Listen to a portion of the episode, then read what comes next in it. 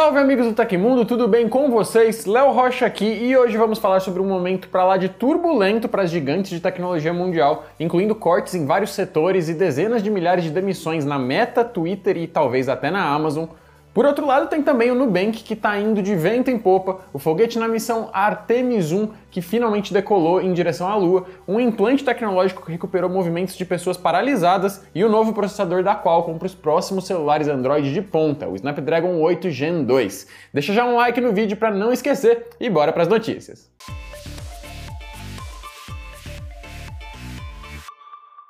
A Meta vai cancelar de vez os seus dispositivos de tela portal e desistiu de criar smartwatches com o seu nome, segundo informações ainda não oficiais. A empresa se reestrutura depois de mandar 11 mil funcionários embora e pretende deixar suas divisões de hardware bem mais focadas no metaverso. As informações vêm do site The Verge, que confirmou com diferentes fontes e está garantindo o rumor como verdadeiro. De todo modo, é sempre bom esperar uma declaração oficial e a Meta ainda não se pronunciou sobre o assunto. Os dispositivos Portal da dona do Facebook eram especialmente voltados para a realização de chamadas, além de oferecer outras funções simples de caixa de som parecidos com o Amazon Echo. Os aparelhos nunca chegaram a decolar e já não estavam sendo mais fabricados desde junho, mas agora aparentemente teremos o cancelamento oficial do projeto. Já os smartwatches da marca Meta nunca chegaram a ver a luz do dia. Um deles, de codinome Milan, estaria bem avançado no seu desenvolvimento, com lançamento previsto para 2023 por valores em torno de 350 dólares. Ele teria sido abandonado também em junho, interrompendo de vez agora outros dois projetos de modelos que estavam em andamento. A Meta não divulgou de maneira detalhada quais foram seus setores que mais sofreram com a extinção de tantas vagas, né? Estima-se que grande parte foi em tech, especialmente em hardware, algo corroborado corroborado pela fala de Mark Zuckerberg no momento do anúncio das demissões. O CEO da Meta enfatizou o desenvolvimento de IA pela empresa e as suas apostas no metaverso.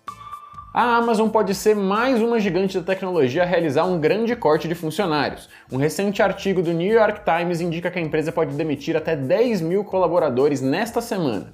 Os cortes devem atingir as divisões de dispositivos com tecnologia Alexa, recursos humanos e vendas. Embora seja um número bem alto, a demissão de 10 mil trabalhadores impacta 1% da força geral de trabalho da companhia. Rumores indicam que a Amazon está repensando as prioridades em relação aos gadgets com o assistente Alexa. De acordo com o site The Verge, a Amazon teve um grande impulso na fase inicial da pandemia Covid-19 e fez investimentos baseados nos lucros recordes da época. Entretanto, a empresa deve congelar as contratações diante da desaceleração da economia nos Estados Unidos. Em um comunicado no início de novembro, a companhia afirmou que faria uma pausa em novas contratações incrementais em força de trabalho corporativa. Diferente dos cortes realizados por outras empresas de tecnologia nos últimos meses, as demissões da Amazon devem ser mais calculadas. Especialistas acreditam que elas não causarão impacto no fluxo de trabalho da empresa. Contudo, o desligamento de 10 mil funcionários já é um dos maiores cortes da história da Amazon, bem como colocará milhares de trabalhadores em uma situação vulnerável em meio à crise econômica que se estende além dos Estados Unidos. E o Twitter fez mais um grande corte de colaboradores no último final de semana. Conforme o Platformer, cerca de 4.400 funcionários foram demitidos repentinamente e perderam acesso aos sistemas de trabalho.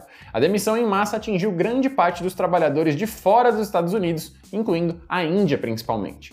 Fontes indicam que os funcionários remanescentes não receberam um aviso sobre a saída dos colegas. Esse é o segundo corte que ocorre no Twitter desde que o empreendedor Elon Musk adquiriu a rede social em 28 de outubro deste ano. Após demitir o antigo CEO Parag Agrawal e dissolver o conselho administrativo, o executivo encerrou o contrato de milhares de funcionários no dia 4 de novembro, incluindo membros da filial do Brasil. O bilionário justificou a demissão em massa dizendo ser a única alternativa quando a empresa está perdendo mais de 4 milhões de dólares por dia. Para lidar com a crise financeira do Twitter, Musk também vendeu bilhões em ações da própria montadora de carros, a Tesla. Contudo, o executivo admitiu em um e-mail interno que, devido à desaceleração econômica e à perda de anunciantes, a rede social pode ir à falência. Na meia-noite dessa quarta-feira, dia 16, Elon Musk enviou até um e-mail aos funcionários do Twitter contendo um ultimato. Até a noite de quinta-feira, dia 17, eles devem escolher entre sair da empresa com três meses de indenização ou aceitar se submeter a uma cultura hardcore com longas horas em alta intensidade. Enquanto isso, Musk confirmou também que a nova assinatura do Twitter Blue será relançada no dia 29 de novembro. Segundo o CEO do Twitter, o adiamento é uma forma de garantir que a reestreia do plano seja sólida como uma rocha. Entre outras mudanças, o executivo diz que os assinantes não terão o selo de verificado até a plataforma confirmar a veracidade do perfil.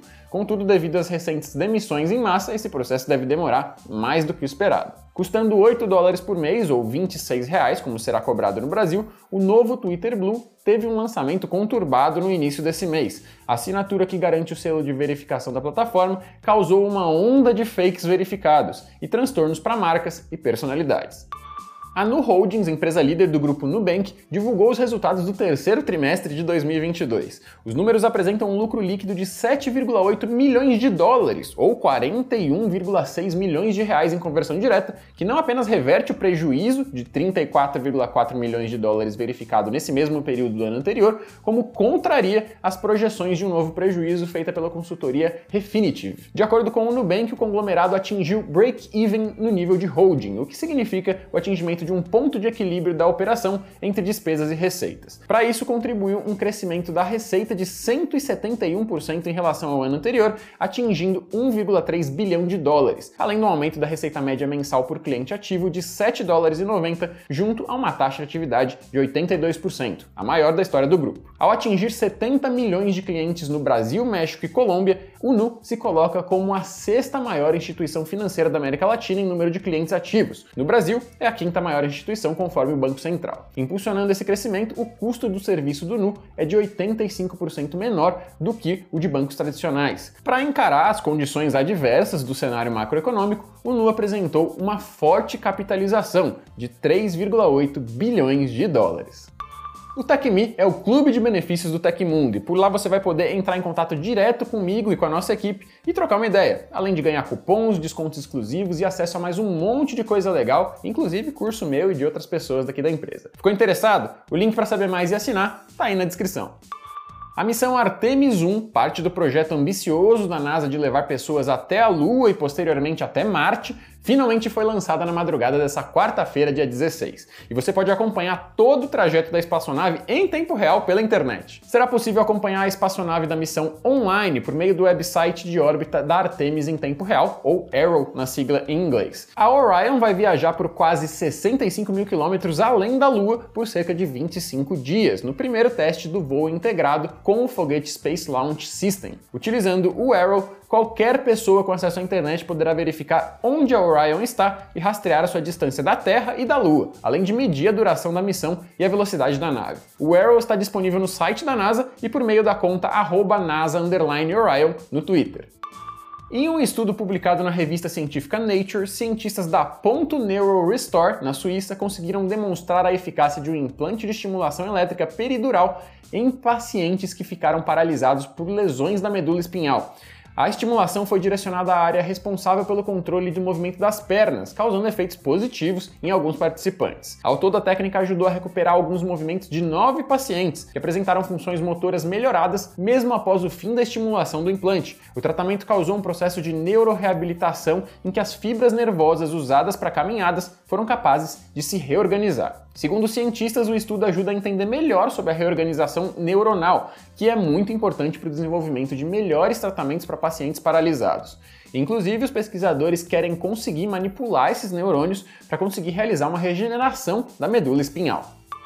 A Qualcomm anunciou durante o Snapdragon Summit o lançamento do seu mais novo processador para celulares Android top de linha, o Snapdragon 8 Gen 2.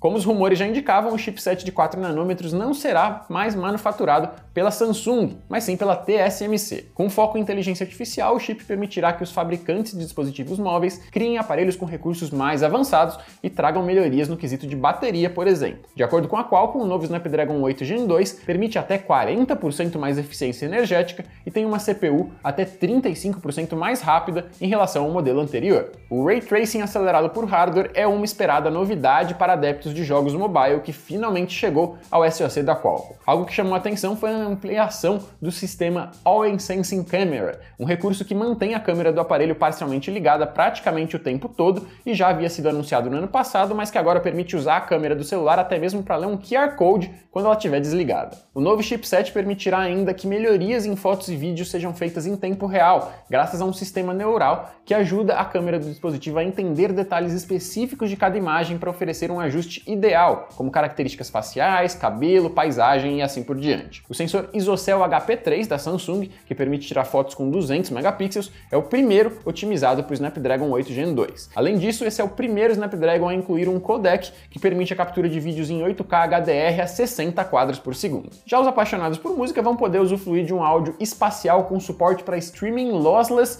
de 48 kHz e latência de 48 milissegundos no Bluetooth, o que também é uma boa notícia para quem gosta de jogos mobile. O novo Snapdragon traz ainda o Wi-Fi 7 com tecnologia Multilink High Band Simultaneous, ou HBS, uma implementação que aproveita simultaneamente os fluxos de conectividade em bandas de 5 e 6 GHz. De acordo com a Qualcomm, em regiões onde o espectro de 6 GHz ainda não está disponível, o HBS Multilink agrega canais de 160 mais 80 MHz para aumentar as velocidades em até 50% em relação ao Wi-Fi 6 e 6E. Além disso, o Snapdragon 8 Gen 2 é o primeiro a permitir o uso de dois chips SIM 5G ao mesmo tempo em smartphone. Até o final de 2022, fabricantes como Asus, ROG, Honor, Motorola, OnePlus, Oppo, Redmi e Xiaomi devem lançar os primeiros celulares com o novo Snapdragon. Já sabemos também que a Samsung utilizará o chipset no seu próximo smartphone premium, o Galaxy S23, no ano que vem.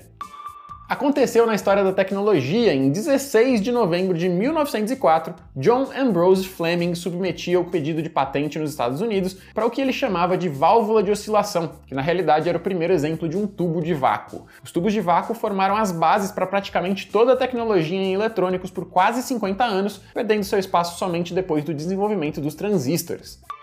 Se você gostou do nosso programa e pode ajudar a gente, então que tal usar a ferramenta Valeu Demais aqui no YouTube, hein? É o coraçãozinho que está aí embaixo do vídeo e ajuda o Tecmundo a continuar trazendo conteúdos de qualidade para você. Dá até para usar isso para enviar uma pergunta que nós vamos tentar responder aqui no canal em uma edição futura do programa. Não esquece também de clicar nos links na descrição do episódio para aproveitar a oferta de hoje e também para conhecer o TecMe, que isso ajuda bastante a gente. E essas foram as notícias do Hoje no Tecmundo dessa quarta-feira. Aqui quem fala é o Léo Rocha e você pode me encontrar no Twitter e no Instagram pela LeoBRJor. Eu vou ficando por aqui, fiquem seguros, um abraço e eu vejo você na próxima.